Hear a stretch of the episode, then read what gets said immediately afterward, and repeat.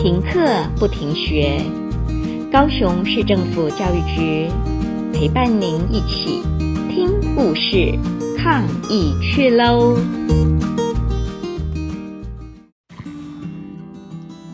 ！Hello，各位小朋友，大家好，我是高雄市河滨国小的张丽玲老师。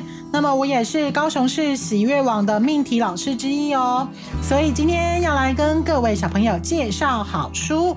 有一本书叫做《神狗少年》，这本书里面呢有五位作家：林哲章老师、陈玉如老师、跳舞金鱼冷言以及李鼎导演写的故事。那么它是出自于聚光文创出版社所出版的。今天丽玲老师要来跟各位小朋友分享第一个故事，林哲章老师所写的《福尔摩沙小战士》。好的，既然是福尔摩沙，大家都知道福尔摩沙指的就是台湾，所以呢，我们三位小战士呢，他身上的元素就是跟我们台湾有相关哦。第一位小战士是咬剑师战士，他的法宝是安平台南安平的咬剑师剑和盾。那这个剑盾呢，能够根据主人的命令来放大缩小，而且呢，上面有一个狮子头，不但会讲话，还能够张嘴去咬住敌人。好，第二个断秤战士呢，他的法宝是一个断成两截的古老的木杆秤，那一边呢是带着秤钩，一边带着秤锤。那如果把断秤结合在一起，就会威力无穷，变化万千。那这个古老秤呢，丽颖老师小时候在我的云林乡下的姨婆家有看到哈，那个木杆秤是拿来称重量，好，可以做买卖用的。三个小战士是虎旗战士，那么他的法宝是一面蓝地黄虎旗。好，那这是当初呢，他们降服了这个石虎姑婆之后呢得到的。那石虎姑婆呢，她就会附身在这面旗子上面。好，为什么是石虎姑婆呢，而不是虎姑婆呢？因为我们台湾原生的这个特有种，好，就是我们的石虎。那最近发生的事情呢、就是石虎姑婆竟然不见了，因为有一天他发现。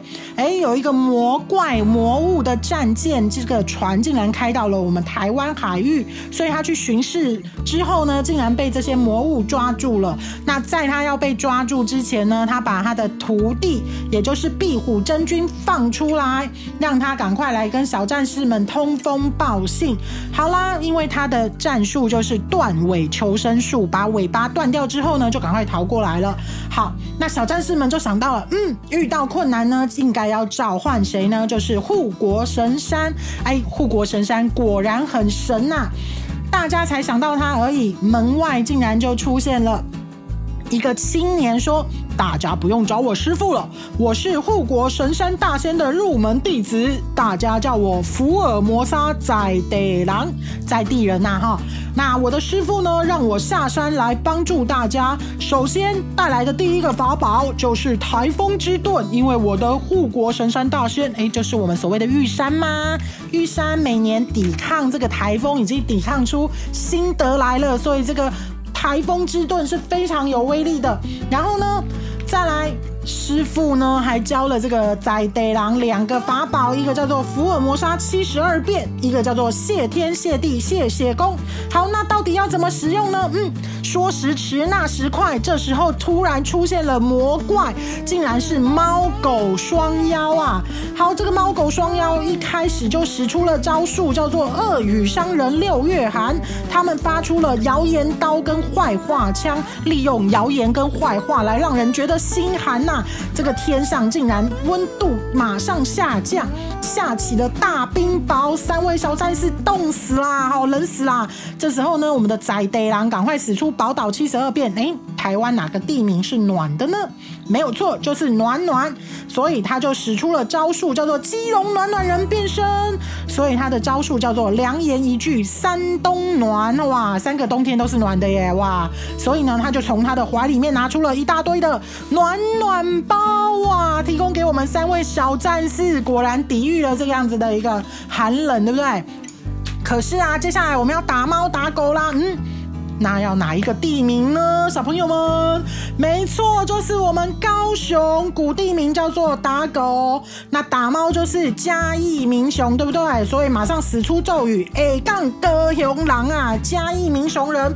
好，所以开始打猫打狗。哎，最有趣的事情是啊，你知道那个嘉义民雄的这个打猫人啊，手上拿的是什么吗？是鬼屋哎，他用这个鬼屋把这个猫啊镇压在里面，然后这个阿猫啊跑到里面，听到鬼屋里面的鬼哭神嚎，吓到马上口吐白沫，翻白眼，当场昏过去。好，三位小战士这时候就开始担心啦，哎，不会有事吧？老师教我们要爱护动物呢。好，在地狼说放心，打猫鬼屋从来只有吓死人，没有吓死猫的啦吼，所以只是把它吓晕倒而已啊。好啦，那你知道吗？接下来还出现了好多的妖怪哦，每一个妖怪他们都是使用这样的招数来对付它。那还有一个最有趣的一个妖怪就是什么呢？就是随便精的大便怪物。大便怪使出的招数是什么？它竟然当然就是使出了大便雨，对不对？让三位小战士身上沾满了大便，所以他们就使出这个宝岛七十二变，变成哪里呢？台北淡水人，台南盐水人，台中清水人，好，都是水，所以让全身上下洗干净。好，接下来呢，小战士们使出的招数就是台湾的俗语谚语哦，谁给能没棒给赛乌啊，所以他们就使出了一大堆的鸡大便来攻击这个大便怪。好啦，那我们的大便怪开始紧张啦，使出了一堆的招数，像是鸟不生蛋，狗不拉屎，站着茅坑不拉屎。哎，结果这两个完全没效，因为不拉屎就没有便便嘛，对不对？好，那接下来换我们的小战士出招了，他们就喊了一个变瘦大吉他。便所厕所里面弹吉他，就是臭蛋臭蛋臭弹呐，马上就开始屎尿臭蛋齐出，把这个大便怪昏倒了，弄到臭昏去了。然后呢，接下来他们又开始变成桃园平溪人、龙潭人以及台南的白河人，把这个溪水、河水、龙潭水一冲，把这个便大便怪冲到大海里去啦。好了，接下来他们就是用这样的方式开始解决了这些魔怪，成功。救出了我们的石斛姑婆，然后呢，大家当然就是过着开心快乐的日子啊，是不是很有趣啊？那当然，这个故事当中还有很多很有趣的招数以及它的内容。好，那当然是鼓励各位小朋友把《神狗少年》这本书打开来看，大家都一定会很喜欢的哦。希望你们喜欢今天丽玲老师介绍的这个故事，谢谢各位，拜拜。故事听完了，亲爱的小朋友，听完故事以后，你有什么想法呢？可以跟你亲爱的家人分享哦。欢迎继续点选